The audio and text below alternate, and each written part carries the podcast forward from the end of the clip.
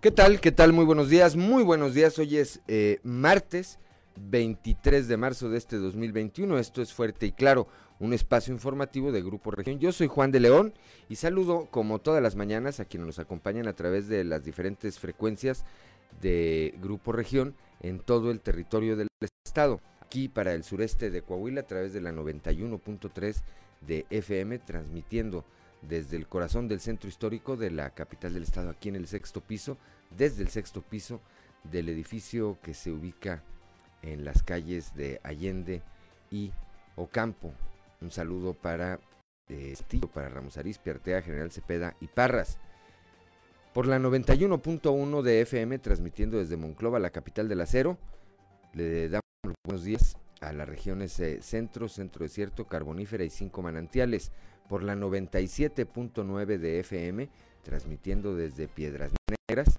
Eh, saludamos al norte de Coahuila y al sur de Texas y por la 103.5 de FM saludamos esta mañana a quienes nos acompañan eh, en la región Laguna de Coahuila y de Durango, la 103.5 de FM transmitiendo desde la Perla Laguna, desde allá, desde Torreón.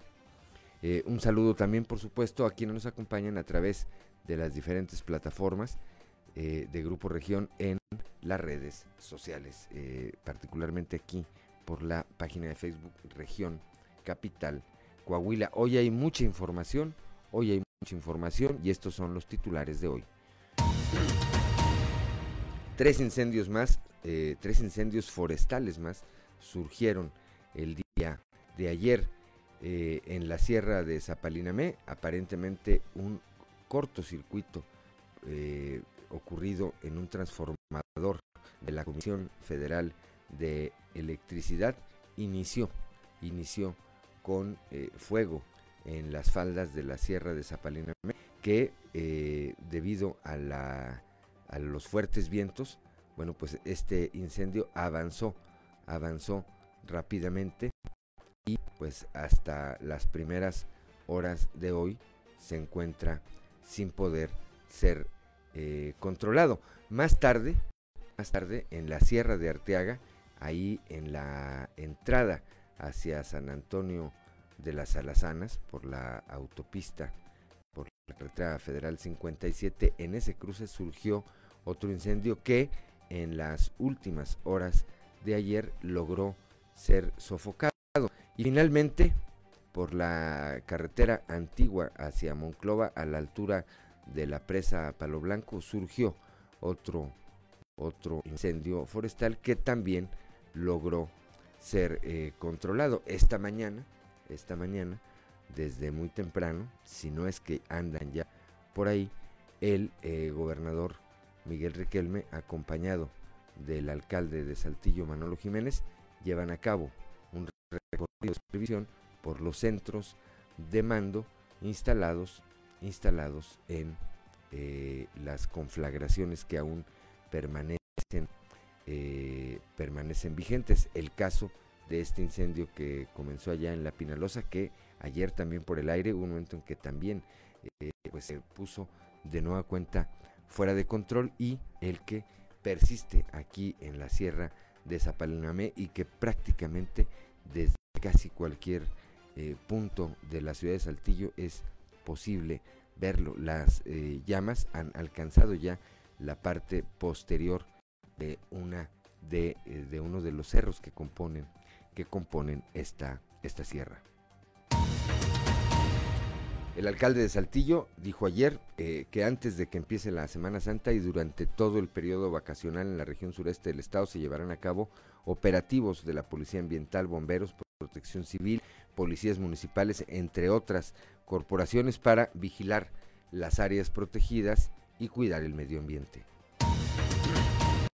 Ante la disminución del presupuesto, yo diría la eliminación prácticamente del presupuesto en los últimos años a la CONAFOR, a la Comisión Nacional Forestal, los diputados federales del PRI eh, hicieron un exhorto al gobierno federal para que aumente el recurso y se pueda enfrentar de una mejor manera, eh, se puedan enfrentar de una mejor manera emergencias como las que se viven actualmente aquí en nuestra entidad. ayer, el gobernador eh, Miguel Riquelme confirmó que el presidente Andrés Manuel López Obrador visitará Coahuila el próximo fin de semana y en función de, de lo que hasta el momento se conoce de su agenda, el mandatario estatal tendrá actividad en los municipios de Torreón, San Pedro, de las Colonias y Cuatro Ciénegas. A través de redes sociales, el obispo, eh, de las redes sociales del obispo emérito de Saltillo, de don eh, Raúl Vera López, se dio a conocer que se contará su vida pastoral eh, por medio de un, de un documental en el que se encuentran, se encuentran integradas las opiniones, los testimonios de las personas que han estado de la mano de Vera López en los últimos años. En breve estará arrancando el operativo paisano para seguridad de los visitantes ante, ante el inicio del periodo vacacional con motivo de la Semana Santa. Esto lo dio a conocer el comisario de Seguridad Pública, Luis Humberto García eh, García, quien recomienda, dijo de preferencia, evita a los paisanos, por supuesto, evitar a México, pues aún sigue vigente la pandemia. El día de hoy, eh, el Grupo Región le presenta estos trabajos periodísticos que hace dos veces a la semana. En esta ocasión, el titulado Marihuana, a punto del toque, y en el que se hace un recuento de las opiniones de diversos actores con respecto pues a esta ya eh, prácticamente aprobación del uso lúdico de la marihuana. El día de ayer, decíamos, el gobernador Miguel Riquelme estuvo de gira por la región lagunera. Allá entregó obras de agua potable y equipamiento por una, con una inversión superior a los 51 millones de pesos. Bueno, pues esta, esta y otra información hoy aquí en Fuerte y Claro. Yo soy Juan de León. Comenzamos.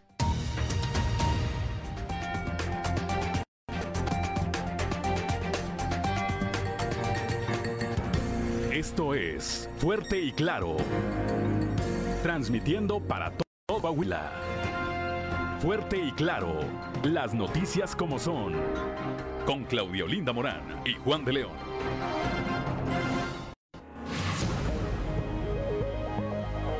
Son las 6 de la mañana, 6 de la mañana con 10 minutos, 7 de la mañana con 10 minutos allá en el municipio de Piedras Negras muy buenos días. Muy buenos días, Juan. Muy buenos días a toda la audiencia que nos acompaña a esta hora de la mañana, donde, bueno, el clima sigue eh, templado en la mayor parte del territorio coahuilense. En Saltillo 12 grados, Monclova 14, Piedras Negras 11, Torreón 14 grados, General Cepeda 12 grados, Arteaga 11 grados, Musquis 13, eh, San Juan de Sabinas 9, San Buenaventura 4 Ciénegas 14 grados y Parras de la Fuente y Ramos Arispe con 12 grados centígrados usted quiere eh, tener el pronóstico del tiempo, escuchemos a nuestra compañera Angélica Acosta. El pronóstico del tiempo con Angélica Acosta.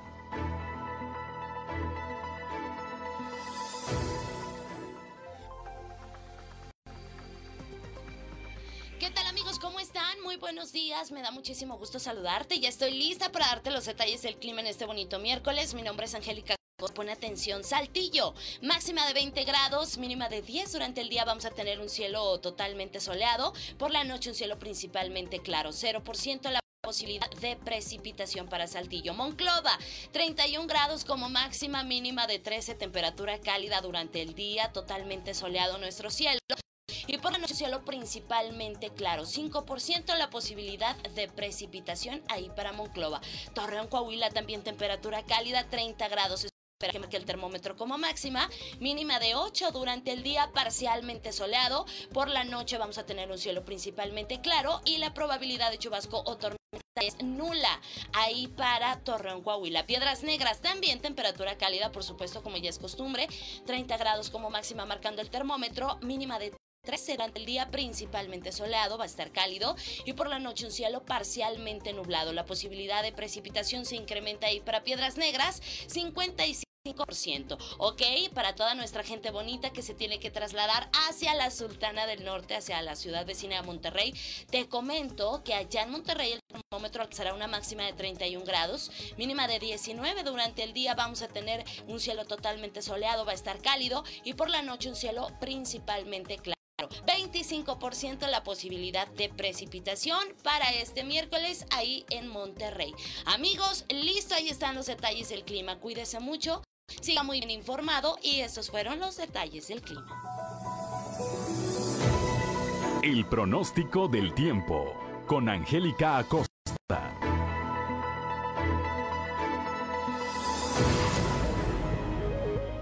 Ya son las 6 de la mañana, 6 de la mañana con 13 minutos, que no se tarde, 7 de la mañana con 13 minutos allá en el municipio de Piedras Negras. Decíamos, hoy es 23 de marzo y si usted quiere saber qué ocurrió en un día como hoy, vamos con Ricardo Guzmán y las efemérides del día. 1, 2, 3 o'clock, 4 o'clock, rock. ¿Quiere conocer qué ocurrió un día como hoy? Estas son las vides con Ricardo Guzmán. Como hoy, pero de 1903, nació en Monclova Teólo Flores Calderón, empresario, político y filántropo, alcalde de Monclova en 1955. Promovió el establecimiento de Altos Hornos México, para lo cual donó 650 hectáreas de tierra y 10 días de agua para tal fin. También, el 23 de marzo, pero de 1913, don Venustiano Carranza, Pablo González, Cesáreo Castro, Jesús Carranza y otros constitucionalistas atacaron la plaza de Saltillo, llegando hasta el centro de la ciudad, pero fueron rechazados por el ejército federal, retirándose de nuevo a Monclova. Y un día como hoy, pero de 1998, la película Titanic recibió 11 premios Oscar, igualando a Ben Hur de 1959.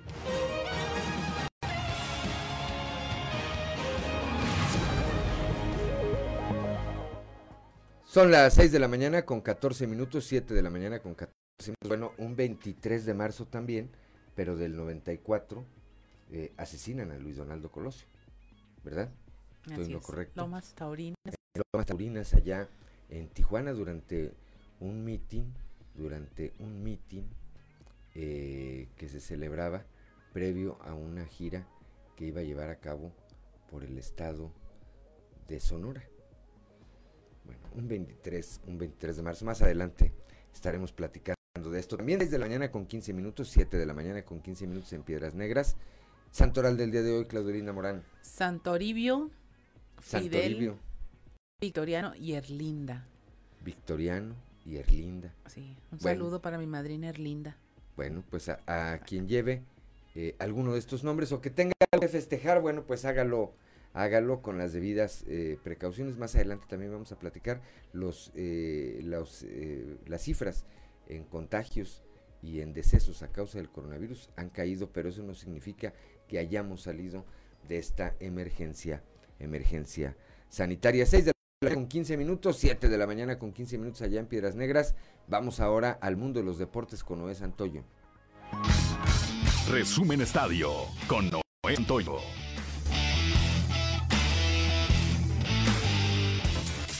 Ni América, ni Chivas, mucho menos Cruz Azul o Pumas, Tigres fue como el equipo de la década de la CONCACAF, según la Federación Internacional de Historia y Estadística de Fútbol, pese a que en los últimos años los Rayados del Monterrey ganaron tres títulos de CONCACHAMPIONS. El cuadro universitario a nivel de la Confederación solo ganaron la Liga de Campeones el año pasado, registrando todos sus éxitos a nivel local con cinco campeonatos Liga MX, una Copa MX y tres campeón de campeones. La FIFA ha dado el visto bueno para que exista una alianza entre la Liga MX Major League Soccer de los Estados Unidos. Como parte del diagnóstico que ha realizado Michael Arriola, presidente de la Liga MX, envió a los 18 clubes de la liga un apartado muy especial en el que se exponían las enormes ventajas económicas que significarían aliarse con la MLS, en lo que significaría una liga norteamericana. La FIFA ha dado el visto bueno, por lo que se espera que después del mundial que se organizará entre Estados Unidos, México y Canadá, sea dada a conocer esta noticia y se formalice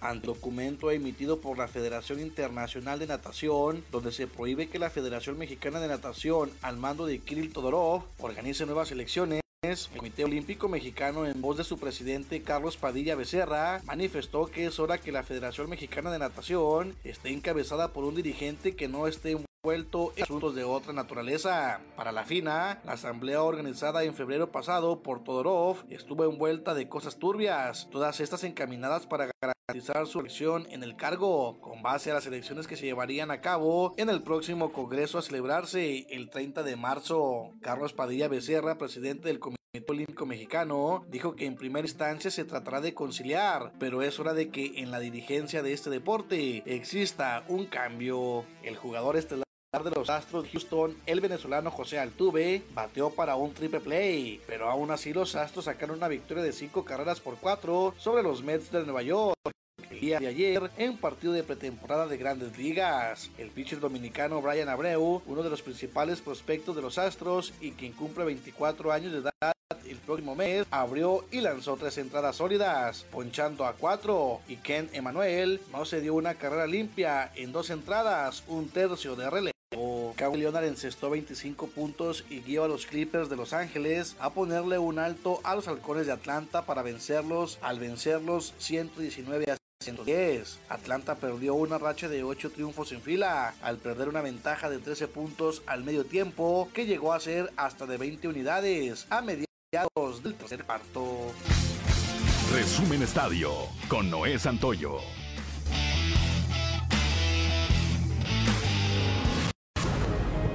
6 de la mañana con 19 minutos, 7 de la mañana con 19 minutos allá en Piedras Negras. Rápidamente, Claudelina Morán, la cotización peso dólar. Peso dólar ahorita está ganando uh, un dólar equivale a 20 pesos con 51 centavos, a la compra en promedio 20 pesos con 26 centavos, a venta 20 con 76. Muy bien, 6 de la mañana con 19 minutos, 7 de la mañana con 19 minutos. Rápidamente un ah, eh, panorama nacional, Claudelina Morán. Revelan legionarios de Cristo abusos contra menores. 27 sacerdotes de esta congregación abusaron sexualmente de 170 niños. Esto lo reconoce el grupo religioso a través de un documento titulado Verdad, Justicia y Sanación como parte de su proceso de renovación iniciado a raíz del escándalo de su fundador, el cura mexicano Marcial Maciel. En Guadalajara detienen a cinco funcionarios por meter a familiares en la fila de vacunación contra el COVID. Ellos pertenecían al Consejo Estatal para el Fomento Deportivo. Y en San Luis Potosí regresan a clases sin previo aviso. La mañana de ayer el ayuntamiento abrió los planteles a su cargo para clases presenciales. Horas, horas después dijo, espérenme, fue un ejercicio único y de planificación en el marco del semáforo amarillo. Bien, pues eh, esto es entre otra, entre otra, la parte de la información nacional más destacada cuando son las 6 de la mañana, 6 de la mañana ya con 20 minutos, 7 de la mañana con 20 minutos allá en Piedras Negras. Somos Claudio Linda y Juan de León, estamos aquí en Fuerte y Claro.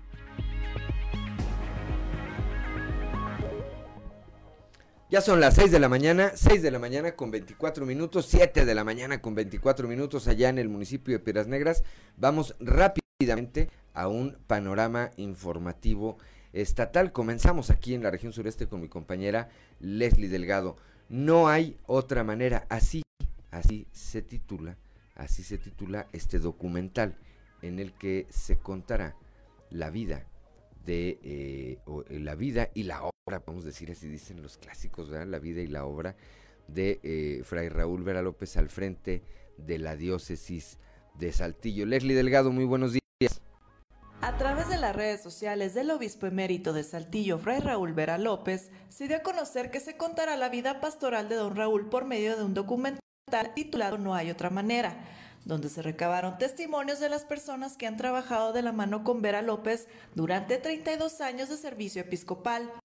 Cabe señalar que se publicaron tres adelantos de lo que se podrá ver en este documental, sin embargo no se especifica la fecha en que se dará a conocer. Comparto el segundo trailer de un trabajo que reúne voces de diferentes regiones del país, por donde me ha tocado estar como obispo. Es muy bonito recordar lo vivido y aprendido entre ustedes. Gracias a quienes han colaborado para hacer este documental. Menciona el texto de la publicación acompañado de una liga para verlo en la plataforma de videos YouTube. En los videos se narra los momentos más importantes de la vida de Vera López, como su paso por los estados de Guerrero y Chiapas, además de que se relata la perspectiva de quien lo conoce la injerencia social que lo ha caracterizado y la defensa hacia los derechos humanos, informó para Grupo Región Leslie Delgado. Gracias a Leslie Delgado, 6 de la mañana, 6 de la mañana con 25 minutos. Vamos ahora allá al norte, al norte de nuestro estado con Norma Ramírez. Alistan el operativo paisano en la frontera. Durará cuatro semanas. Norma, muy buenos días. Muy buenos días, Juan. Claudia, esta es la información desde Piedras Negras. En breve estará arrancando el operativo paisano para seguridad de los visitantes ante el inicio del periodo vacacional, así lo informó el comisario de Seguridad Pública Luis Humberto García García, quien recomendó de preferencia evitar venir a México, pues aún sigue presente los estragos de la pandemia. Dijo que será la próxima semana cuando arranquen con una duración de dos semanas este eh, periodo vacacional y dos posteriores con la finalidad de resguardar a los paisanos en su regreso, pero también lo mejor sería que por motivos de la pandemia no cruzaran a nuestro país para evitar contagios a nuestros compatriotas. Así lo dio a conocer. Vamos a tenerlo hasta que pues, regresen al término de, de los paisanos, que pues, la recomendación sería que no, que no vinieran porque todavía estamos en pandemia, pero nosotros vamos a continuar con el operativo para brindarles la seguridad de las personas. Por arrancar, nosotros estamos pensando arrancar la próxima semana ya con operativos y sobre todo operativos carroceros sobre las carreteras en coordinación con las fuerzas federales Vamos a tenerlo hasta que pues, regresen al término de, la Semana Santa y, todavía continuaremos algunas dos semanas más después de la Semana Santa. Claro que sí, los elementos de tránsito, la, la velocidad y, sobre todo que al momento de brincar la mexicana usen al 100% su cobertura. Para Fuerte y Claro, informó Norma Ramírez. 6 de la mañana con 27 minutos, gracias Norma Ramírez, 7 de la mañana con 27 allá en Piedras Negras. Claudio Linda Morán, ¿qué más tenemos? Apoyarán en Monclova a comercios por la pandemia. Nuestra compañera Guadalupe Pérez nos tiene esta información. Todo ello en consideración a la crisis económica que se tiene y evitar más cierres comerciales. Buenos días, Guadalupe desde Monclova, aquí en la región centro. Tenemos entrevista con el alcalde Agustín Ramos, quien habla de esta crisis económica que se ha venido arrastrando desde hace meses y que encrudeció con la pandemia. Asegura que esto ha sido un duro golpe para los diferentes negocios y empresas de la localidad. No tenemos las exactas, pero lo que sí estamos seguros es que ha pegado muy fuerte a la economía pues, de todos los negocios. Entonces sí estamos conscientes de que por parte de todos los requisitos, todos los permisos que, otorga el ayuntamiento, estamos teniendo muchas consideraciones para que se reactive la economía y no, no agravar más eh, este, pues, eh, toda esa falta de, dinero, falta de, de, acabar la economía. Entonces estamos muy conscientes de esta situación y vamos a seguir trabajando en este sentido. ¿Ya se han implementado algunas acciones por parte de la, este económico? Sí, así es, todos los departamentos, este, lo que es protección civil, ecología, desarrollo urbano, con los, permisos de, de uso de suelo, y estamos dando las facilidades a todos, igualmente los permisos de alcohol. Estamos dando las facilidades para que no podamos activar más rápido posible toda la economía en general. Aunque no precisó un número, Agustín Ramos sí reconoce que la crisis económica ha sido muy severa y ha afectado a diversos negocios. Esto se ha apreciado especialmente en la zona centro y la zona norte de la localidad, en donde algunos negocios han tenido que cerrar debido a que no han soportado esta crisis. Al momento el ayuntamiento está analizando de qué manera pudieran ayudar a los negocios para que no siga este tipo de afectación y que bueno, no se pierdan más empleos, así como las fuentes laborales que son estos negocios permanezcan. Saludos desde la región centro para Grupo Región Informa, Guadalupe Pérez. 6 de la mañana con 30 minutos, 7 de la mañana con 30 minutos allá en Piedras Negras. Linda, ¿qué más tenemos? Tenemos eh, una, información con nuestro compañero Moisés Santiago. Estudiantes del CECITEC podrían sumarse a la educación híbrida, esto en agujita. El director del plantel, Mario Gutiérrez, dice que solo esperan que se liberen los permisos por parte de la Secretaría de Educación. Moisés Santiago nos tiene la información. ¿Qué tal Juan? Muy buenos días. ¿Qué tal Claudia? Es un placer saludarles desde la región carbonífera. Esta es la información que tenemos para el día de hoy. Efectivamente, estudiantes del CECITEC podrían regresar a las aulas de manera híbrida analizan la posibilidad de regresar a las aulas del CECITEC de Agujita de manera híbrida después del periodo vacacional de la Semana Santa. El director del plantel, Mario Gutiérrez Martínez, señaló que solo esperan que sea permitido por la Secretaría de Educación para un eventual regreso de los alumnos bajo este nuevo esquema. Son alrededor de 250 alumnos, los cuales eh, ya están inscritos todos para el siguiente semestre y eh, también decirles que estamos en la venta de fichas. Ahorita esperamos poder vender hasta 200 fichas, pero solamente estaremos en condiciones de recibir dos grupos con un máximo de 100 alumnos van a ser los que van a ingresar. Hasta este momento no hay una certeza de que el regreso a clases normal pues se dé. Eh, no la hay todavía, pero sí nos estamos preparando. Ahorita eh, lo único que, estamos esperando es que la Secretaría de Educación eh, nos lo permita. los, tentativamente lo podríamos hacer en sistema híbrido y que también de cada grupo fueran solamente 10 alumnos por menos una o dos veces a la semana. Esta es la manera en que nosotros lo estamos planteando los directores, pero habrá, a, habrá ver la decisión que toma la Secretaría de Educación la opción de la vacuna no les han señalado para cuándo podría ser? Nosotros todavía no, ya nos pidieron los datos de, la dirección eh, de CECITEC en el estado. El profesor de medio está muy interesado en que nos vacunemos todos, todo el personal. Ya él hizo una gestión en México también y eh, está en ese proceso, también ya tienen todos los datos. Nosotros esperemos que sí lo hagamos y que podamos este, de, alguna manera regresar a clases después de Semana Santa. Esta información que tenemos para todos ustedes desde la región carbonífera, su amigo y servidor Moisés Santiago. Que pasen un excelente Gracias, Moisés. Son las 6 de la mañana con 32 minutos, 7 de la mañana con 32 minutos. Vamos ahora aquí a la región sureste Nueva Cuenta con mi compañero Raúl Rocha. Dice el diputado federal del Picoahuila, Sergio Cisbeles, que hicieron un exhorto al gobierno federal, allá desde, eh, desde la Cámara de Diputados, para que aumente los recursos a la CONAFOR y se pueden enfrentar de mejor manera contingencias como las que actualmente vivimos aquí en la entidad causa de los incendios forestales. Raúl, muy buenos días. ¿Qué tal compañeros? Buenos días. Esta es la información para el día de hoy. Ante la disminución del presupuesto en los últimos años a la CONAFOR, los diputados federales de Coahuila hicieron un exhorto al gobierno federal para que lo aumenten y enfrentar de una mejor manera emergencias como la que se vive actualmente con el incendio de la Sierra de Arteaga, dijo el diputado Sergio Cisbeles. El legislador señaló que el presupuesto para CONAFOR bajó de 7.600 millones de pesos a 2.500 millones de pesos en los últimos cinco años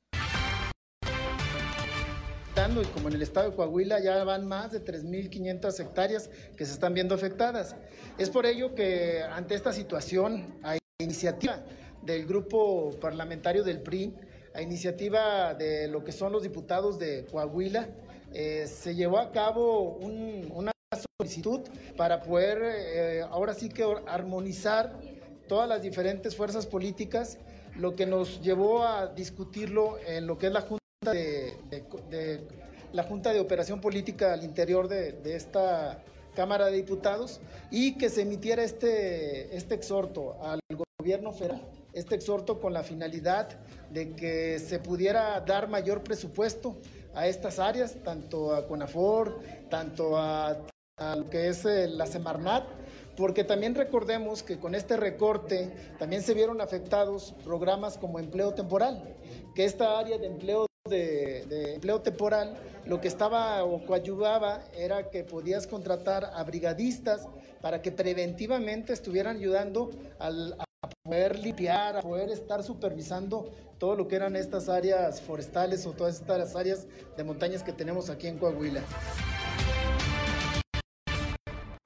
Esta es la información para el día de hoy. Buen día. Ya son las 6 de la mañana con 35 minutos, 7 de la mañana con 35 minutos allá en Piedras Negras.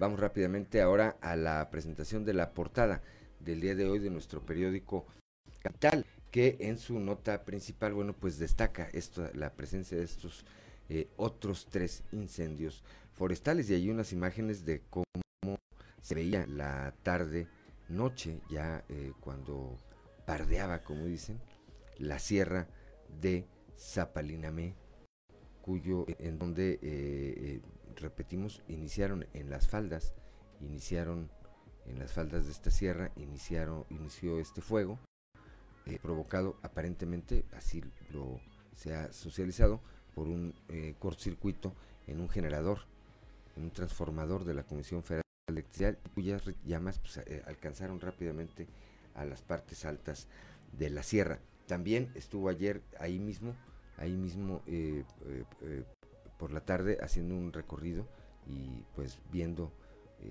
supervisando las acciones, el alcalde de la ciudad, Manolo Jiménez Salinas, acompañado por la secretaria del Medio Ambiente, la maestra Eglantina, Eglantina Canales. También, bueno, pues un adelanto de lo que es este reportaje que más adelante estaremos presentando, marihuana a punto del toque, las opiniones que hay, diversas opiniones que hay en torno a la, pues ya, prácticamente legalización de la marihuana para el, su uso recreativo. También esta eh, parte de esta gira que llevó a cabo ayer el gobernador eh, Miguel Requelme allá por la región la, eh, lagunera, en donde entregó obras, obras relacionadas con el agua potable y el equipamiento con una inversión superior a los 51 millones de pesos. También, bueno, pues esta eh, confirmación que hay ya de parte de la Presidencia de la República sobre la visita que estará llevando a cabo aquí el fin de semana el presidente López Obrador. Son las 6 de la mañana, 6 de la mañana con 37 minutos. Vamos rápidamente ahora a nuestra columna en los pasillos.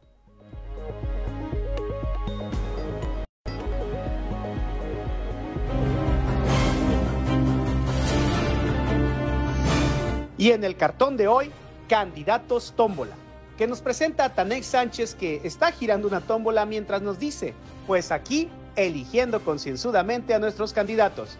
No lo esperábamos de otra manera.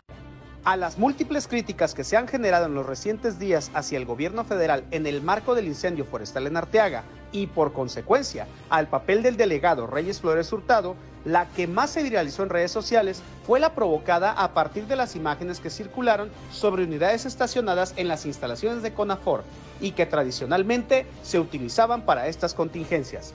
Quien sigue trabajando a todo vapor en su nueva responsabilidad es la secretaria del Trabajo, Nasira Sokbi. La semana pasada estuvo en el Congreso del Estado que preside Lalo Olmos, con los diputados integrantes de la Comisión del Trabajo, y ayer con el secretario de Economía, Jaime Guerra Pérez. Con el librito en mano, como dicen los cánones, está llevando su campaña la abanderada del PRI a la Diputación Federal, Cristina Amezcua.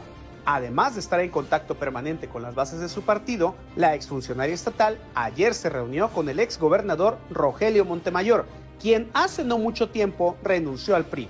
La operación cicatriz sin duda le traerá buenos dividendos a Amezcua. En la carbonífera, por cierto, la comidilla está haciendo un video que aseguran circula de la diputada local Yolanda Lizondo, en la que además de identificarse como diputada federal, amenazaba con pedir la intervención del presidente del Congreso, Eduardo Olmos, para evitarle clausurar a la Policía Municipal de Musquis una quinta de su propiedad y en la que se llevaba a cabo un evento infringiendo diversas de las medidas establecidas por las autoridades.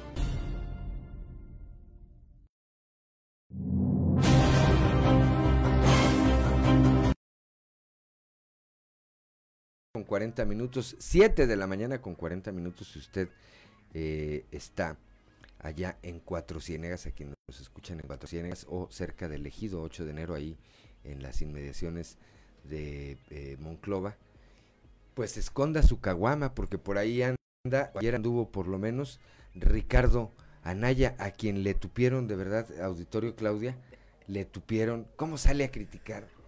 ¿Cómo se puede salir a criticar la caguama? Bueno, pues ayer anduvo ayer eh, por ahí Ricardo Anaya, anduvo eh, acompañado de Memo, imagínense, de Memo Anaya. Ahora sí que si no lo iban a carrillar por la caguama, pues seguramente por las compañías con las que se deja ver acá por nuestro estado. 6 de la mañana con 41 minutos, 7 de la mañana con 41, y, con 41 minutos allá en el municipio de Piedras Negras. Somos Claudio Linda Morán y Juan de León. Estamos aquí en Fuerte y Claro. Ya son las 6 de la mañana con 44 minutos, 7 de la mañana con 44 minutos. Mire, ya nos escriben. Dicen, sí, es que cuando Ricardo Anaya nos dice aquí, eh, aquí nos dice en el centro de mensaje, se mete con la caguama, pues es casi, casi, eso lo dicen el auditorio, no lo digo yo, dice casi, casi como si se metieran con la Virgen de Guadalupe, con los mexicanos, pues es, ¿quién no? ¿Quién no? Algún fin de semana dice, pues déjame echar una cerveza, ¿verdad?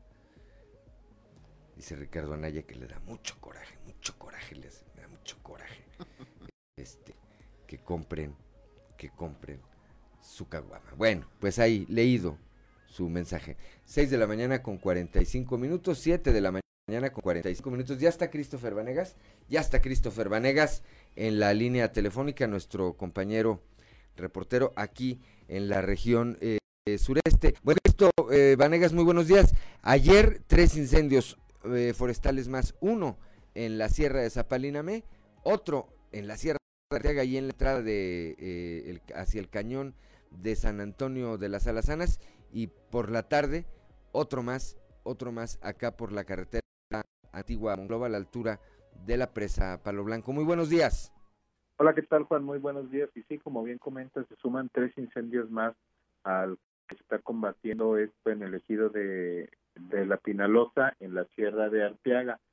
Como bien dices, uno de estos incendios se presentó ayer a mediodía en la sierra de Zapaliname a la altura de la colonia Mirasierra, en donde pues bueno, varias hectáreas fueron consumidas y se tuvieron que suspender las labores eh, durante la noche, esto por seguridad de los brigadistas y de los cuerpos de emergencia, mismas labores que acaban de arrancar hace un par de minutos, vamos en camino hacia el lugar, acaban de arrancar las labores este, para poder combatir el siniestro. Ante esto, pues platicamos ayer con el, alcalde de Saltillo, quien dio una rueda de prensa ya durante la tarde noche alrededor de las seis y media de, la tarde dio la rueda de prensa a los menores y comentando el número de personas que estaba trabajando hasta el día de ayer para poder sofocar el incendio. Vamos a escucharlo punto. Vamos a hacer un operativo en conjunto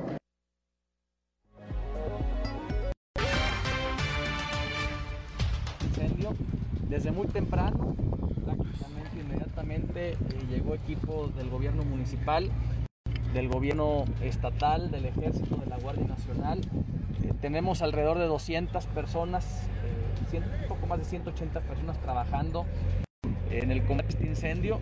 Tenemos máquinas, ya tenemos instaladas las estaciones de atención médica, de hidratación, de comida los filtros, aquí estamos en la parte de abajo donde hay un filtro de la policía para pues evitar que eh, ciudadanos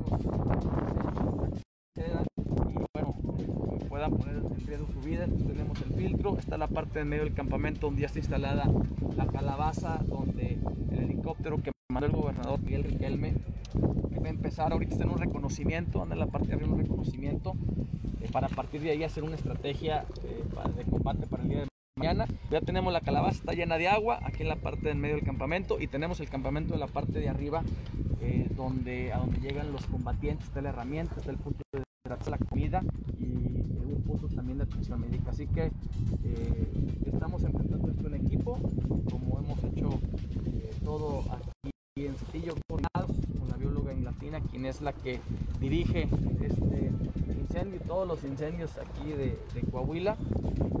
y bueno, anda ahí arriba eh, personal de, la Secretaría de Medio Ambiente, nos va a poder eh, informar cómo están las condiciones para hacer eh, una estrategia, un plan y el día de mañana muy temprano eh, subir a seguir combatiendo este incendio aquí en la sierra de Zapalinamea de la capital de Coahuila. Ya son las 6 de la mañana con 49 minutos, 7 de la mañana con 49 minutos allá en Piedras Negras. Christopher Vanegas, eh, todo apunta a que este incendio forestal aquí en la Sierra de Zapalinamé inició a partir de un cortocircuito en un generador de la Comisión Federal de Electricidad. Sí, así es, Juan. Eh, uno de estos transformadores que se encuentra eh, precisamente a faldas de la Sierra de Zapalinamé, el día de ayer sufrió una sobrecarga provocó un cortocircuito que generó una chispa y debido a lo, a lo seco de este predio eh, que se encuentra en las faldas de la Sierra de Zapalinamé, pues generó un incendio. Las fuertes ráfagas de viento que se presentaron el día de ayer de aproximadamente 30, de 30 kilómetros por hora, pues causaron que se provocara y se extendiera el incendio. Para las 2.30 de la tarde ya estaba el incendio a mitad de la sierra y para las tres y media, cuatro de la tarde ya estaba el incendio en la parte alta de la sierra, en la copa de la sierra. Esto respecto a lo que, esto respecto al incendio de la sierra de Zapaliname. Por otro lado, el, los incendios que se provocaron en, en, la presa Palo Blanco, en la antigua carretera Monclova y en la carretera 57, que se presentaron prácticamente a la par, fueron controlados el mismo día de ayer y el de la presa Palo Blanco fue eh, sofocado en su totalidad. El día de hoy también se iba, a, eh, se iba a continuar con las labores para sofocar el, el, incendio de la presa de la carretera 57, perdón, y pues también eh, estaba controlado al día de ayer. Ahora los dos incendios que se encuentran activos aquí en la región sureste son este incendio de la sierra de Zapolinamé y el incendio de la sierra de Arteaga, que debemos recordar que hasta el día de ayer llevaba 40% controlado y solo 15% de su liquidación. Es, bueno, pues hoy por la mañana muy seguramente los encontrarás en un rato más ahí, eh, tanto el gobernador Miguel Riquelme como el alcalde de la ciudad de Saltillo, Manuel Jiménez, llevarán a cabo un recorrido por los centros de mando para hacer una evaluación de cómo va esto. Y los camiones Cerna guardados en los patios de la CONAFOR y de la Comisión Nacional del Agua. Pero, en fin. Gracias, Christopher Vanegas, como siempre. Muy buenos días. Que tengas excelente día, Juan. Un gusto saludarte. 6 de la mañana con 51 minutos, 7 de la mañana con 51 minutos. Sí, Claudia, eh, auditorio, una, ayer eh, pues le fue como en feria al, al, gobierno federal, particularmente aquí al delegado del gobierno federal, Reyes Flores Hurtado, cuando comenzaron a circular estas imágenes de las unidades, de las unidades, estas cisternas que tradicionalmente se utilizaban para estas labores, pues estacionadas ahí en los patios de la Comisión Nacional del Agua, así como de la CONAFOR, y pues la gente diciendo, ¿y por qué no las sacan? Pues porque poca gente sabe que no funcionan, pero además no hay quien las maneje, pero además no hay dinero para ponerles combustible, porque desde que inició la Administración Federal, de la cuarta transformación se desmanteló prácticamente la CONAFOR. Uh -huh. Están ahora mismo ahí en eh, las oficinas, pues personal sindicalizado y personal pues, que contesta los teléfonos y demás. El personal operativo ya fue liquidado hace, hace mucho, mucho tiempo. Son las eh, 6 de la mañana con 52 minutos, 7 de la mañana con 52 minutos allá en el municipio de Piedras Negras. Y desde la región Laguna, mi compañero Víctor, Víctor Barrón, ayer estuvo en esta gira en la que, encabezó el gobernador Miguel Riquelme y en donde habló de la visita que hará a Coahuila el presidente López Obrador durante el fin de semana. Víctor, muy buenos días. Buenos días, Juan, y buenos días a nuestros amigos de Grupo Región. Efectivamente, al término de la eh, sesión del subcomité COVID-19 en La Laguna, el gobernador dio esta noticia, confirmó que viene el presidente Andrés Manuel López Obrador de lo poco que se sabe de la agenda hasta el momento, porque señala Riquelme que no les informan tanto, los temas predominantes van a ser los del agua, vamos a escuchar. Todo, pues eh, todavía es muy vaga la, la información, sin embargo tengo entendido que el sábado 17, 27 de marzo, el sábado 27 de marzo, eh, viene a, Torreón eh, en relación al plan de agua saludable para la la laguna. Ese es uno de los, de los eventos que propone la, la agenda presidencial y al municipio de San Pedro con el, el, programa de jóvenes construyendo el futuro. El domingo 28 de marzo anuncia su visita al municipio de, de Cuatro Ciénegas. La visita eh, de Cuatro Ciénegas la, preside o, la trae este, en organización la Conagua. Eh, en el transcurso del día tendremos más, más información. Pero, pero casi siempre nos avisan algunos minutos antes. Pero estamos puestos, vamos a, a, recibir al presidente y bueno, pues traemos varios temas con él. Ya son las 6 de la mañana con 54 minutos, 7 de la mañana con 54 minutos allá en el municipio de Piedras Negras. Bueno, pues estas eh, palabras que escuchábamos en voz del gobernador Riquelme, me Víctor Auditorio, que nos dan una idea muy clara pues del tipo de relación que tiene la federación con los estados. Claro, y, comentaba el gobernador un poco más adelante de lo que escuchábamos eh, que anteriormente pues una visita presidencial representaba esperanza para las entidades donde donde llegaba esa agenda precisamente, pero hoy en día, eh, irónicamente, eh, señala el gobernador, pues el miedo es a que te vayan a quitar algo, ¿no? de los programas o apoyos que ya tienes en el tema federal. Así es, así es, con que con que no se lleve nada, ¿verdad? Ahora sí que no traiga, pero que no se lleve. Pero bueno, gracias Víctor, como siempre estaré Estamos atentos a, a, ver qué surge de importante el día de hoy allá en la región lagunera. Te deseo que tengas un excelente martes. Claro que sí, igualmente para todos ustedes. 6 de la mañana, 6 de la mañana con 55 minutos, 7 de la mañana con 55 minutos. Somos Claudio Linda Morán y Juan de León. Estamos aquí en Fuerte y Claro. Muy buenos días, son las 7 de la mañana, 8 de la mañana en Piedras Negras. Soy Claudia Olinda Morán. Continuamos en Fuerte y Claro. Las temperaturas en Saltillo 12 grados, en Monclova 14, Piedras Negras 11 grados, Torreón 14, General Cepeda 12, Arteaga 11, Musquis 13 grados, San Juan de Sabinas 9, San Buenaventura y Cuatro Ciénegas con 14 grados y Parras de la Fuente y Ramos Arizpe registran 12 grados centígrados. Continuamos con la información en Saltillo. El alcalde Manolo Jiménez dijo que antes de que empiece la Semana Santa y durante todo el periodo vacacional en la región sureste del estado se llevarán a cabo operativos de la Policía Ambiental, bomberos, protección civil, policías municipales y otras corporaciones, todo ello para efectos de vigilar las áreas protegidas y cuidar el medio ambiente.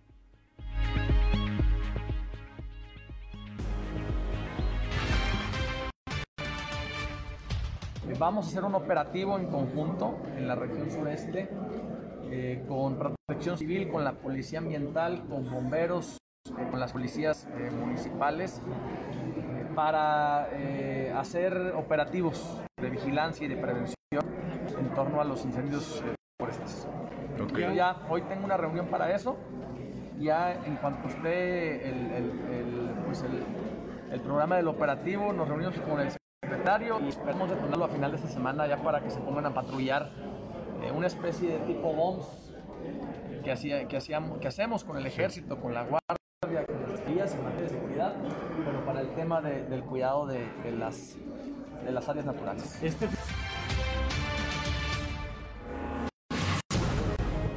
Siete de la mañana, 7 de la mañana ya con dos minutos, 8 de la mañana con dos minutos allá en el municipio de eh, Piedras y bueno, pues ahora presentamos este trabajo especial de Grupo Región que hace con eh, respecto a esta pues aprobación ya prácticamente del uso recreativo de la marihuana, las voces que hay a favor, las voces que hay en contra y pues el panorama que eh, se avisora, que se avisora hacia el, hacia el futuro una vez que esto entre en vigor. Escuchemos.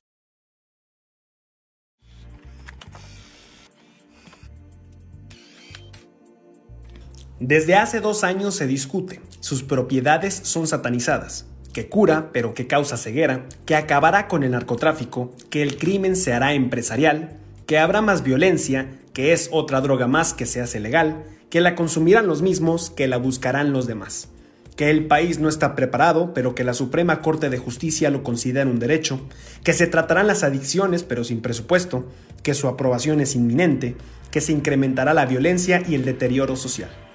Habla Verónica Martínez, senadora por el PRI. Pues bueno, yo estoy en contra, voté en contra y volveré a votar en contra.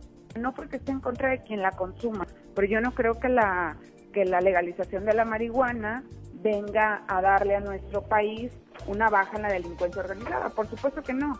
Los cárteles de las drogas no solamente eh, promueven el, eh, venden la marihuana. Yo creo que hay temas más importantes en este momento, tanto en el Senado como en Cámara de Diputados, que deberíamos de estar atendiendo y trabajando.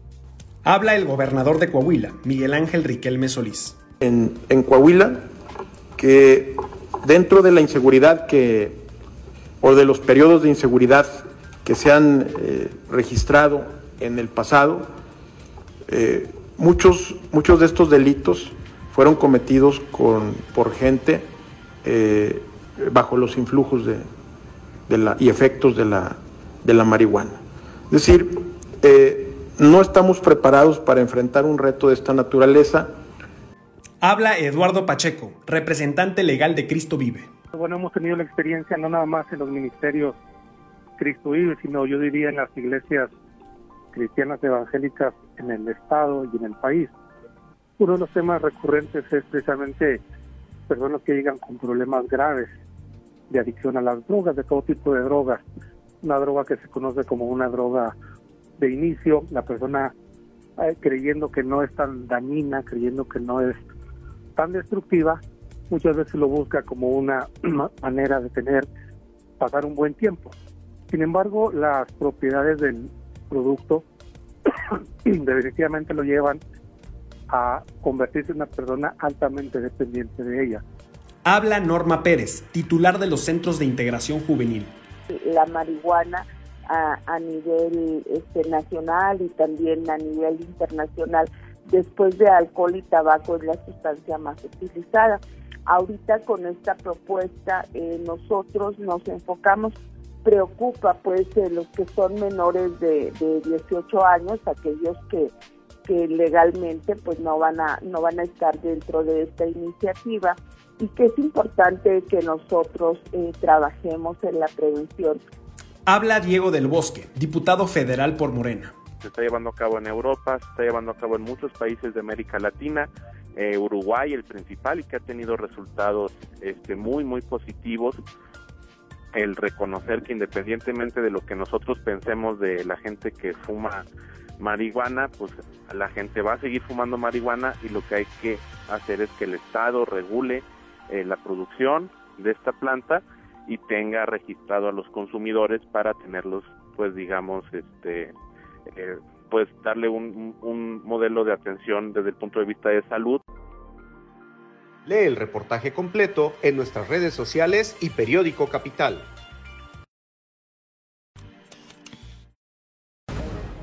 Ya son las 7 de la mañana, 7 de la mañana con 7 minutos, 8 de la mañana con 7 minutos en Piedras Negras. Bueno, pues hay diversas opiniones con respecto a este tema de la marihuana. La opinión, la mejor opinión, pues la tenemos cada uno de nosotros, si estamos a favor, si estamos en contra, si consumimos, si no, si a partir de eso pues, eh, seguramente habrá quien se haga consumidor o productor, ¿verdad?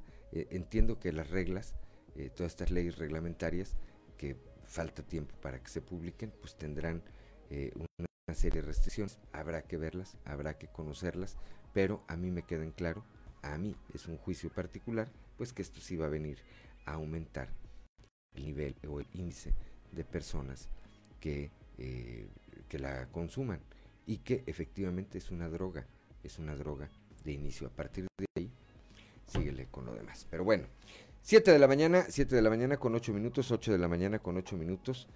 Les, le mando un saludo a mi amiga Paula Pachcano, que nos eh, sigue a través de las redes sociales. Las llaves, Yola, las llaves, ese es un chiste, es un chiste local. Un saludo a mi amiga Yolanda Pachicano. Un saludo también a doña Gloria González, que habrá que decir es mi suegra y también nos sigue esta mañana. Un saludo, un saludo. Este, cuando son las 7 de la mañana con 8 minutos, 8 de la mañana con 8 minutos, ¿qué más tenemos, Claudelina Morán? En La Laguna entrega el magistrado presidente del Tribunal Superior de Justicia, Miguel Meri Ayub, eh, dos salas mercantiles, esto adicionadas al Palacio de Justicia ubicado en el municipio de Torreón. Esta infraestructura atiende la necesidad de que haya más salas de audiencias en este espacio.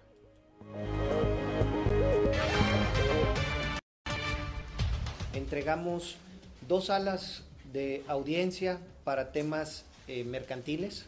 Estamos en una de ellas, es una sala eh, que diseñamos con tecnología propia del Poder Judicial.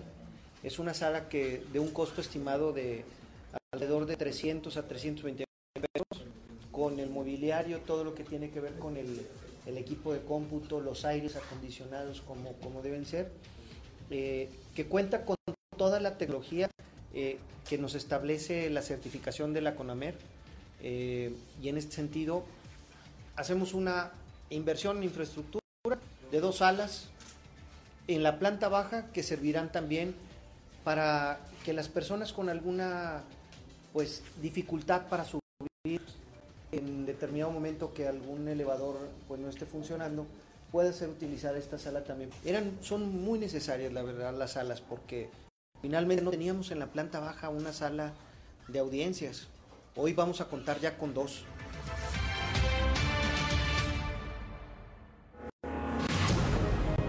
Siete de la mañana, son ya las 7 de la mañana con 10 minutos, 8 de la mañana con 10 minutos allá en el municipio de Piedras Negras y le aprecio mucho esta mañana a el licenciado Francisco Saracho Navarro, quien es secretario de Inclusión y Desarrollo Social en nuestro estado, que nos tome esta eh, comunicación.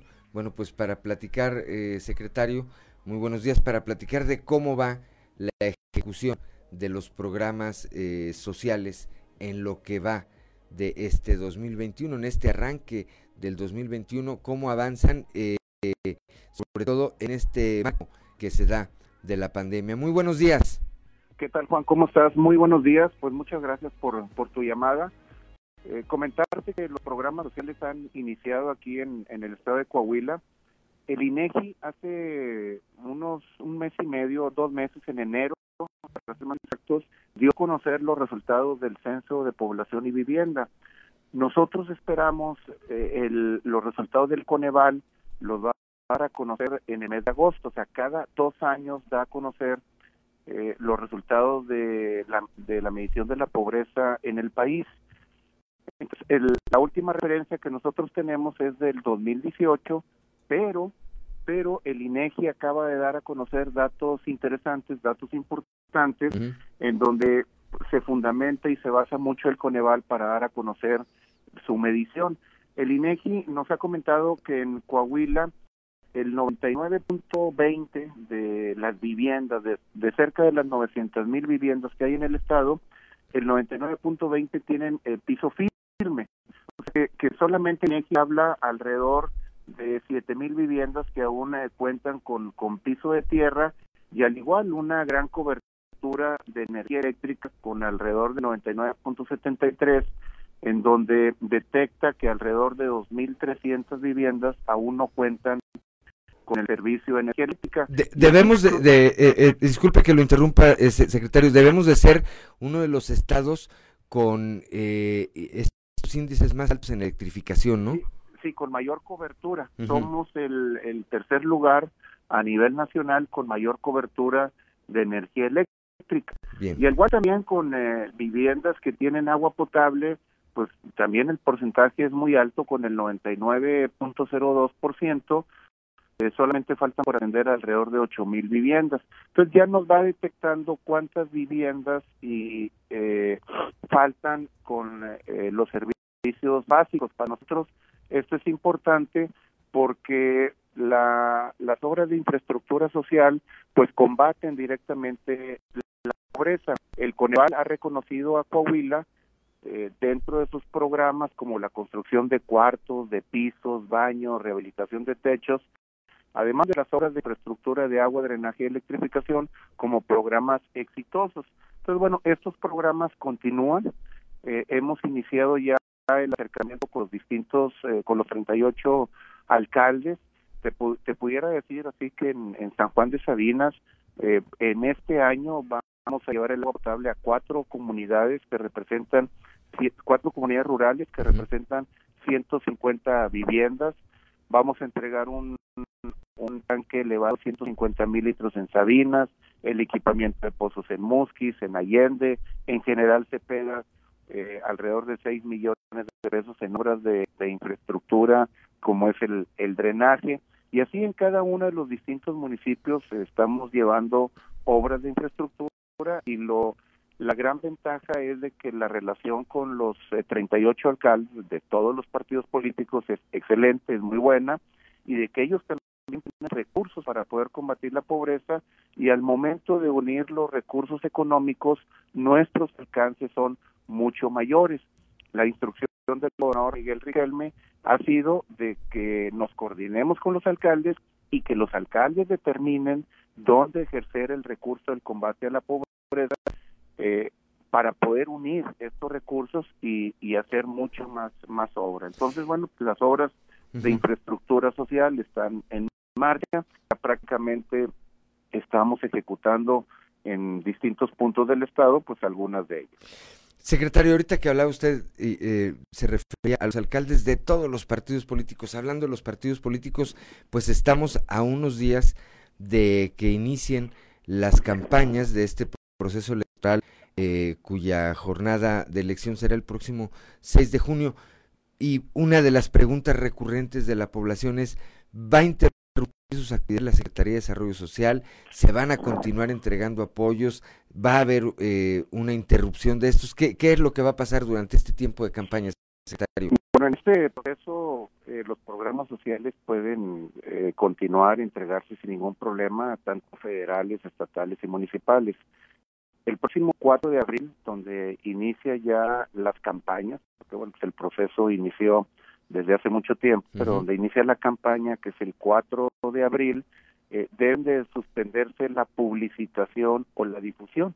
O sea, en este momento, si estuviéramos al 4 o 5 de abril, pues yo ya no, ya no te pudiera comentar de los programas de construcción de cuartos, etcétera. O sea, a partir del 4 de abril no hay promoción o difusión de los programas sociales. Es que se la difusión, pero la operación continúa de manera regular. Continúa con, eh, eh, con todo lo, lo que te comentaba y aparte eh, hasta el día 23 de mayo se suspende.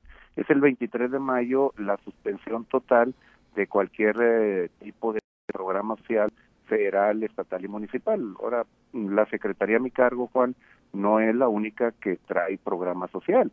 El, la Secretaría de Salud, de Educación, la Secretaría de Fomento Agropecuario, los gobiernos municipales, el gobierno de la República, los alcaldes, o sea, prácticamente todas las dependencias coadyuvamos y combatimos la, la pobreza para poder combatir las distintas carencias. Entonces, bueno, todos habrán de suspender el 23 de mayo eh, la entrega de cualquier tipo de programa social, pero eh, pues a partir de, del 4 de abril eh, se suspende la, difusión, la difusión y la promoción de cualquier tipo de programa social. Buenos días, licenciado. Le saluda Claudia Olina para preguntarle, ¿está focalizado este tema de, de las siete mil viviendas aún con piso de tierra, de las 2.300 sin energía? Eh, las, las, que están 8.000 sin agua potable, ¿son focos eh, insertos dentro de las grandes ciudades o son cinturones en las ciudades o son comunidades rurales las que principalmente presentan estas características? Sí, básicamente son comunidades alejadas, comunidades rurales. Eh, por eso hemos implementado también que ha sido muy exitoso el programa de celdas solares, o sea, para poder tener pues mayor mayor cobertura. Entonces, este programa lo estamos llevando a cabo en donde pues la lejanía eh, de los centros de distribución de energía eléctrica es grande pero además también el equipamiento de pozos en las distintas eh, comunidades eh, estamos muy coordinados con la Comisión Estatal de Aguas y Cimientos para poder llevar a cabo también eh, el equipamiento. Yo te comentaba, por ejemplo, en San Juan de Sabinas, en, en, Rosita, vamos a llevar eh, la, la, ampliación de red de agua potable a cuatro comunidades rurales que son 150 familias. O sea, de las, eh, yo había mencionado alrededor de 8 mil familias que aún no cuentan energía, eh, perdón, agua entubada, eh, alrededor si, si, multiplicamos 150 un promedio de 2.5, 3, pues una cantidad importante de familias se van a incorporar a la red. Pero también traemos el equipamiento de pozos en aquellas eh, comunidades eh, lejanas. Entonces sí tenemos detectados eh, los municipios que inciden más o que tienen eh, más rezagados en ese en, en, el tema de los servicios básicos, pero el hacinamiento pues también es una es una acción importante que estamos haciendo en virtud de que nosotros eh, eh, tenemos en base el promedio de 2.5, o sea, 200 niños por, por, por cuarto. Cuando ya se supera esta cantidad, bueno, pues ya se tiene una, una creencia y al aplicar escenario socioeconómico susceptible a poder recibir el beneficio de un cuarto adicional. Tan solo aquí en la región sureste estamos haciendo alrededor de 2.000 acciones de este tipo, en ampliaciones de viviendas, de rehabilitaciones de techos, que por cierto ha sido uno de los programas más exitosos, el rehabilitar el, el techo, las, las condiciones que, que están actualmente los techos de muchas viviendas pues son deplorables y, estamos supliendo por techos de madera. Entonces un, un programa también exitoso. Entonces son alrededor aquí en, en esta región de 2.000 2.000 viviendas que están siendo beneficiadas con una acción o con otra, que al final de cuentas eh, van superando carencias que se tienen. Bien, son las 7 de la mañana con 20 minutos, prácticamente vamos a un corte. Secretario, primero agradecerle, agradecerle como siempre que nos tome esta comunicación para platicar con nuestro auditorio. Y segunda, pues la, la siguiente vez a ver si la, la siguiente semana o la siguiente semana, pero véngase acá al estudio, acá platicamos y platicamos más tiempo. Muchas gracias. Hoy vamos a estar en el tema de la difusión después del 4 de abril. Pues antes del 4, vemos cómo no, le hacemos. Y si no, pasando gusto, pasando esa este esa, esa eh, veda, eh, platicar ampliamente sobre el trabajo que hace. Muchas gracias, Juan. Y pues nomás comentarte que hay que seguirnos cuidando, hay que usar el, el el cubrebocas, la sana distancia, a seguirnos cuidando. Todavía no eh, termina la, la pandemia y pues, todos ¿no? eh, y vamos a salir adelante. Aquí así sea, eh, secretario. Como siempre, muchas gracias por, por gracias, tomarnos esta comunicación. Gracias. Muy Buenos amable. días, son las 7 de la mañana con 21 minutos, 8 de la mañana con 21 minutos allá en el municipio de Piedras Negras. Somos Claudio Linda Morán y Juan de León. Estamos aquí en Fuerte y Claro.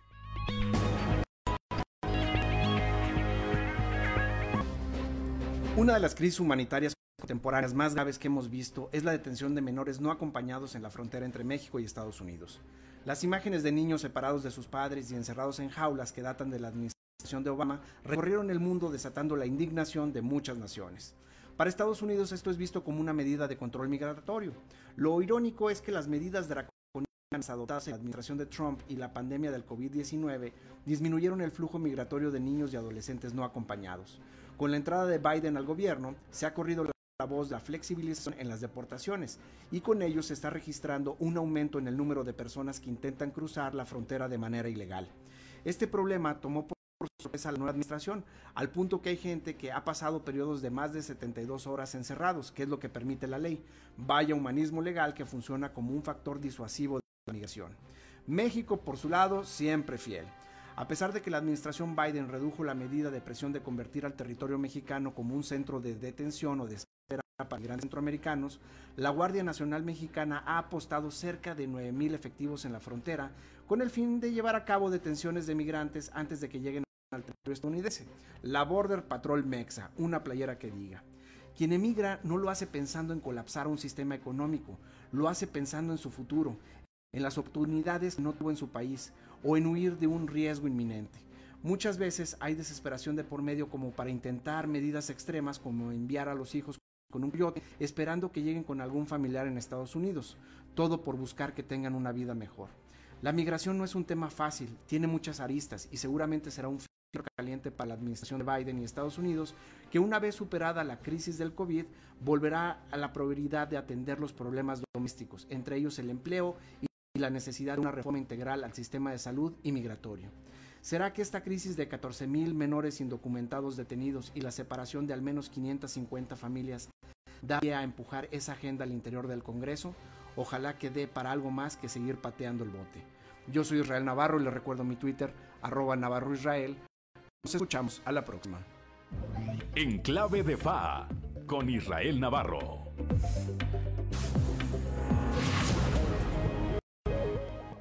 7 de la mañana con 27 minutos, 8.27 en Piedras Negras. Continuamos con la información. Estamos en Fuerte y Claro, con una inversión de más de 51 millones de pesos. El gobernador Miguel Riquelme puso en marcha obras de agua potable y equipamiento en la laguna. Los trabajos de de uno de los pozos de aguas que van incluidos en esta inversión iniciaron en la colonia Nueva Rosita, en donde arrancaron. El mandatario estatal informó que habrá uno más para beneficiar las colonias del norte de Torreón, otro en el ejido Maravillas y uno más en el nuevo Reynosa de Viesca. Recalcó que en los tiempos de inseguridad este sector también le entró al reto de tener tranquila a la población y aportó para reconstruir el tejido social cuando fue alcalde Miguel eh, Riquelme resaltó el trabajo que se hace con su administración y los 38 municipios del estado para realizar obras que son prioritarias en cada uno de ellos agregó que una más de las puestas es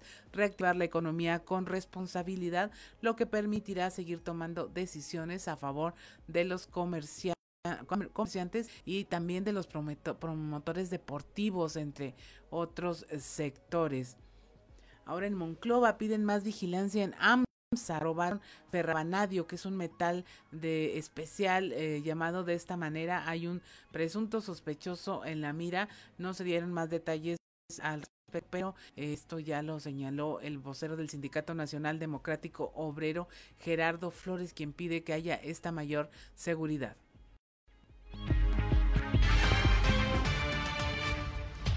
Una mayor vigilancia hacia, hacia las áreas de, trabajo de los compañeros trabajadores. Bueno, es lo mismo que los que los guardias anden checando eh, los departamentos este, viendo a los compañeros que están por ahí, a veces no, yo sé que no van a descansar, pero sí, este, a veces hay trabajos agotadores, que están tomando un poquito de aire o algo y, llega vigilancia. Bueno, yo creo que vigilancia debe de responder también a la, a la voz de, de alerta o de, o de, auxilio de los trabajadores, ¿verdad?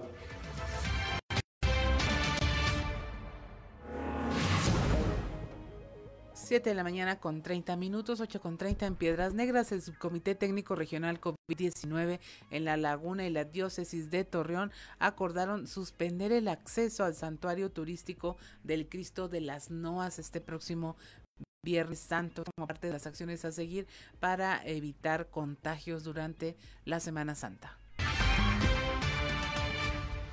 Y bueno, por esta razón, hace idea de Marcela León hacer el jacuzzi virtual, se le pide permiso al señor obispo, se pide en el apoyo del gobierno del Estado, del gobierno municipal, de algunas empresas para poder llevar a cabo todo esto, y con colaboración pues con Teleférico y todo lo que implica el Cerro las Noas, se está llevando a cabo. Sobre todo a la gente sencilla que año con año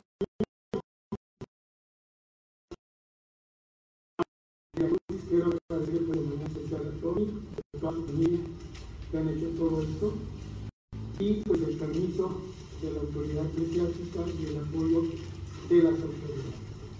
Pues así será, nada más vuelvo a remarcar, el Viernes Santo va a estar completamente cerrado el Cristo de las normas. Si algunas personas van a subir para en vigilancia, se les pide mucho su cubrebocas y todas las medidas sanitarias del domingo de Ramos al domingo de resurrección va a estar abierto solamente el viernes se cierra.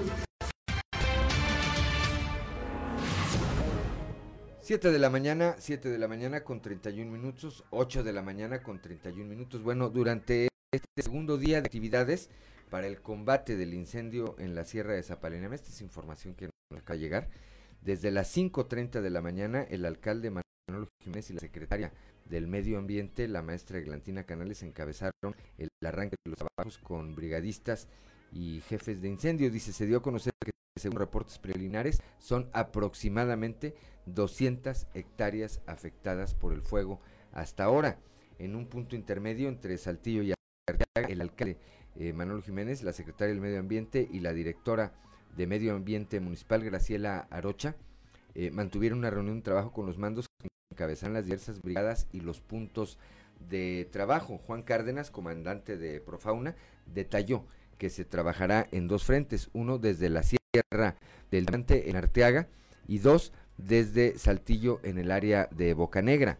Se dio a conocer también que a partir de las 7.30 de la mañana, es decir, ya en estos momentos, iniciarán los recorridos del helicóptero para las descargas con el apoyo directo de Aguas de Saltillo y a las 11 de la mañana otro más de reconocimiento y detección de áreas de riesgo.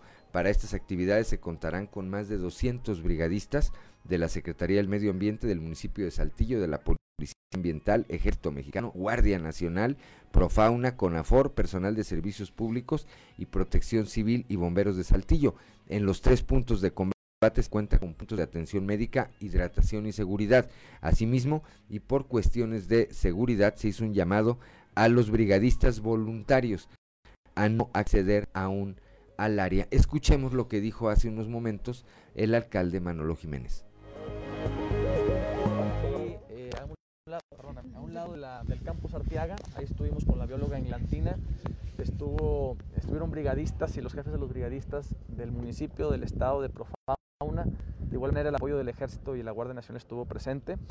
Eh, ahí eh, se hizo la estrategia en dos puntos, de ahí se dividió el uno se fue acá al Diamante para atacar el incendio de atrás de Arteaga hacia Saltillo, y la otra mitad del equipo estamos aquí en las faldas de la Sierra Zapalinamé, en un primer campamento que fue donde atacamos el día de ayer, eh, combatimos el, incendio, y, bueno, eh, se, va a montar otro campamento aquí a como a 300, 300 metros para eh, seguir liquidándolo a la altura de las escaleras este, de, de, del cielo, ¿no? Eh, ya ahorita se desplegó el equipo, ya andan este, pues alrededor de 100 brigadistas en este frente, más otros 100 son 200. Y Dios mediante eh, las condiciones del clima eh, nos ayuden a, a, avanzar, porque el día de ayer pues sí, sí fue lo que provocó que esto se, se pasar más rápido. Acá en la noche también pues se quedaron aquí cuadrillas para vigilancia, ¿no? Y sí, hubo, hubo cuadrillas tanto de brigadistas como de la policía municipal, porque sí había mucha gente que estaba intentando ingresar y bueno, pues corrían, corrían peligro. Entonces es importante que por el momento solamente los brigadistas capacitados eh, sean los que eh, entren a las, a las partes este, donde está el incendio. Y bueno, la ciudadanía que se quiera sumar pues, lo puede hacer eh, a través de donaciones de, de insumos, de herramienta, eh, pues de, de, comida no, no perecedera eh, para, pues para seguir atendiendo a nuestros brigadistas tanto aquí en, en, Saltillo como en los otros incendios que hay en la región. La gente no puede subir, los colones que están aquí Se recomienda, no, ahorita nos está pidiendo nos están pidiendo los jefes de brigadas, nos están pidiendo aquí los jefes del incendio que se le pida de favor a la población que, que se abstenga de, de, entrar a la parte de, del incendio. Eh, habrá momento para que puedan entrar los voluntarios, pero las condiciones del incendio no, no lo permiten por el momento. Alcalde, muy importante, se cuenta también con el apoyo de un helicóptero para el día de Tenemos un helicóptero que llega ahorita a las 7 y media de la mañana, eh, que es eh, parte de los apoyos del gobernador Riquelme, que ha estado muy al pendiente. Eh, en lo personal nunca había visto un gobernador tan, tan al pendiente de, de, de los incendios. de ahí fue la visita de, del gobernador Riquelme pues, en varias ocasiones al incendio de Arteaga, que es de mayor magnitud. Y bueno, aquí estamos su equipo. Aquí está también la bióloga englantina que anda eh, haciendo una supervisión acá por las, por las eh, escaleras. Y, y, bueno, que empezamos, que empezamos conjunto eh, desde muy temprano. Alcalde, el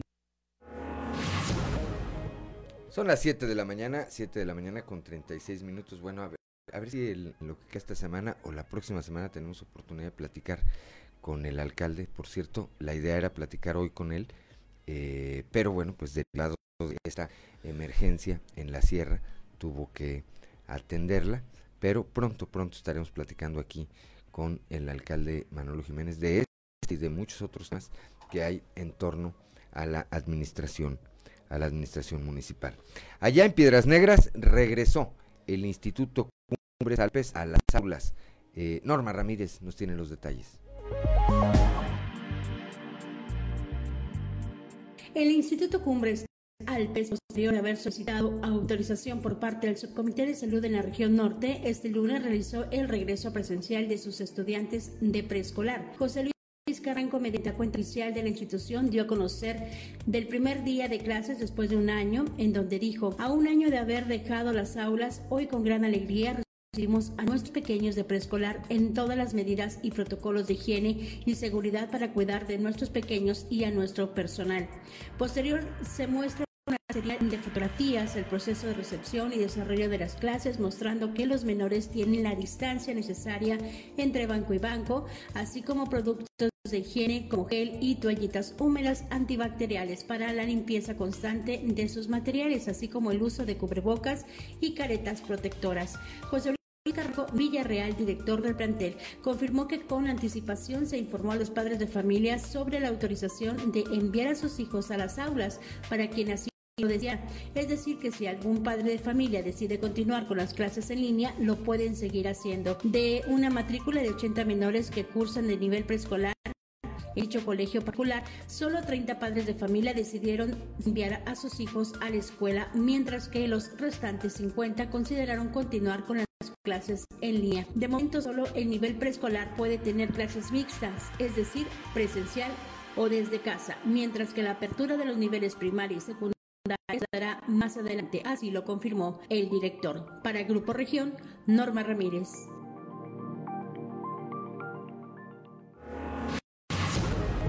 Ya son las 7 de la mañana, 7 de la mañana con 39 minutos, 8 de la mañana con 39 minutos allá en el municipio de Piedras Negras. Pues sí, eh, Auditorio Claudio Linda Morán eh, comienza a avanzar cada vez más rápido en diferentes eh, regiones del estado estos eh, modelos de estos modelos híbridos donde ya pues muchas instituciones están ya empujando a que durante algunos días de la semana organizados bajo protocolos, entiendo yo, protocolos eh, ya aprobados y demás a las clases eh, presenciales. Así es, Juan, y bueno, veíamos esa salida en balsa que hicieron en San Luis Potosí, por ejemplo, de decir en las escuelas Ya públicas, vámonos ya de vamos, y luego, no, no, no, era una prueba. Era un Eh, cáliz. Sí, ahí sí, pues la diferencia es tratar entre las escuelas que tengan infraestructura y las que no. La capacidad de organización también, la logística, todo lo que hay alrededor, porque no es un tema, no es un tema eh, menor, evidentemente, pero pues forma parte y es entendible también de esta reactivación económica que se está eh, en todo el estado en diferentes eh, actividades. Ya vemos lo que está ocurriendo en torno a las actividades sociales, los salones de fiestas, lo que se está permitiendo eh, y demás. Habrá que irlo, habrá que irlo monitoreando. Son las 7 de la mañana, 7 de la mañana con 40 minutos, 8 de la mañana con 40 minutos en Piedras Negras. Somos Claudio Linda Morán y Juan de León. Estamos aquí en Fuerte y Claro a través de Grupo Región. Ya son las 7 de la mañana, 7 de la mañana con 45 minutos, que no se le haga tarde, 8 de la mañana con 45 minutos allá en el eh, municipio de Piedras Negras. Y bueno, pues vamos rápidamente, vamos rápidamente a un resumen informativo nacional. Claudio Linda Morán. Revelan legionarios de Cristo abusos contra menores. 27 sacerdotes de esta congregación abusaron sexualmente de 170 niños. El grupo religioso divulgó el informe anual 2020 titulado Verdad, Justicia y Sanación, el cual recoge los pasos dados en la atención a las víctimas y el desarrollo de lo que llaman ambientes seguros en la congregación como parte de su proceso de renovación iniciado a raíz del escándalo de su fundador, el cura mexicano Marcial Maciel. Guadalajara detienen a cinco funcionarios por meter a familiares en la fila de vacunación contra el COVID. Los funcionarios son del Consejo Estatal para el Fomento Deportivo y se aprovecharon de su cargo para ingresar a sus familiares sin ficha a la fila. En San Luis Potosí regresan a clases sin previo aviso. La mañana de ayer el ayuntamiento de San Luis Potosí abrió los planteles a su cargo eh, para clases presenciales, algo que horas después se aseguró fue un ejercicio único y de planeación en el marco del semáforo amarillo. Paran automotrices por escasez de chips. Estos fabricantes de automóviles reportaron la producción en algunas plantas, la recortaron eh, en América del Norte debido a la escasez de semiconductores o chips. La planta RAM en Saltillo y la de Nissan en Aguascalientes podrían verse afectadas momentáneamente en su producción por la falta de estos eh, aparatos. En Sonora pedirán a turistas prueba negativa de coronavirus para poder vacacionar en Semana Santa. Quienes visiten las playas y destinos turísticos deberán presentar la prueba PCR o de antígenos con no más de 72 horas de haber sido expedida y comprobar que cuentan con una reservación de hotel, así lo advirtió la Secretaría de Salud. Sonora es uno de los tres estados con semáforo verde de riesgo epidemiológico. El IMCO, el Instituto Mexicano de Competitividad, detalló que el gobierno federal recurrió a empresas todólogas dedicadas a la venta de muebles, transportes, telecomunicaciones, circuitos de seguridad y hasta refacciones de barcos que recibieron contratos para la adquisición de equipos e insumos médicos adquiridos con sobreprecio. Todo esto eh, justificado en las compras de emergencia por la pandemia. La Profeco encontró que en algunas gasolineras daban hasta en 24 pesos el litro de combustible, a lo que el presidente Manuel López Obrador dijo que será transitorio este aumento de las gasolinas porque no hay ninguna justificación para subir el precio del energético. La COFEPRIS autorizó el uso de emergencia de lotes de la vacuna Cancino envasada en México. Esto porque se comprobó que la vacuna producida en China y envasada en México cumple con las especificaciones requeridas para garantizar su calidad. Querétaro ya emitió eh, el primer millón de vacunas de esta naturaleza. El 50.6% de los homicidios de todo el país se concentran en seis estados, Guanajuato, Baja California, Jalisco, Estado de México, Michoacán y Chihuahua. Son los estados donde más eh, homicidios dolosos se cometen.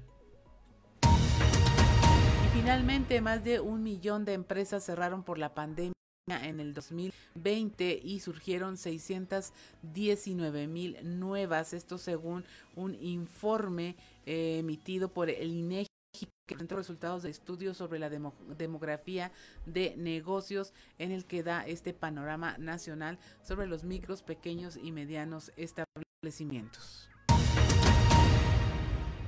7 de la mañana, 7 de la mañana con 49 minutos, 8 de la mañana con 49 minutos allá en Piedras Negras. Antes de ir al show de los famosos con Ámbar Lozano, le mando un saludo y le aprecio el favor de su atención a Gabriela Soto. Gaby Soto fue mi compañera allá en el Estado de México hace algunos ayeres usaba su pelo corto hasta aquí, con lentes y ahora ya trae su larga, ¿no? lentes aquí. Estoy viendo una, una fotografía de ella que nos sigue. Un saludo Gaby, como siempre, este, con mucho eh, afecto, con mucho respeto, en eh, recuerdo, por supuesto, de aquellos, de aquellos tiempos de la secundaria. 7 de la mañana, 7 de la mañana con 50 minutos, 8 de la mañana con 50 minutos en Piedras Negras. Y ahora sí vamos con Ámbar Lozano y el show de los famosos. El show de los famosos con Ámbar Lozano.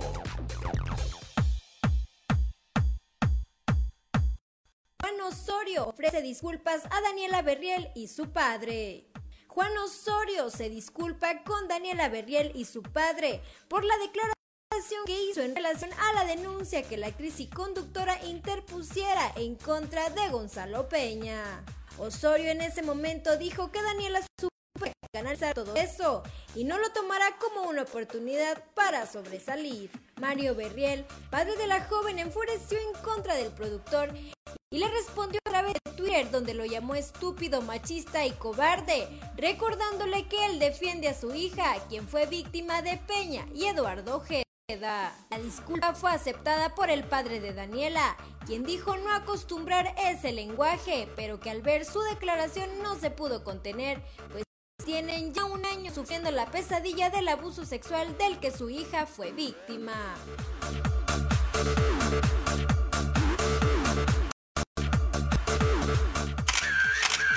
Canelo Álvarez hace historia al plasmar sus huellas en Hollywood. Saúl Canelo Álvarez y su historia al ser el primer deportista mexicano en dejar su huella en el mítico teatro chino de Hollywood, siendo el segundo mexicano en conseguir tal honor después del legendario Cantinflas. En una ceremonia formal en la que el Canelo lucía muy emocionado, el mexicano dejó sus manos grabadas para la posteridad sobre el cemento del mundialmente famoso teatro cuya arquitectura recuerda a una pagoda china. Reportó para Grupo Región Amberly Lozano.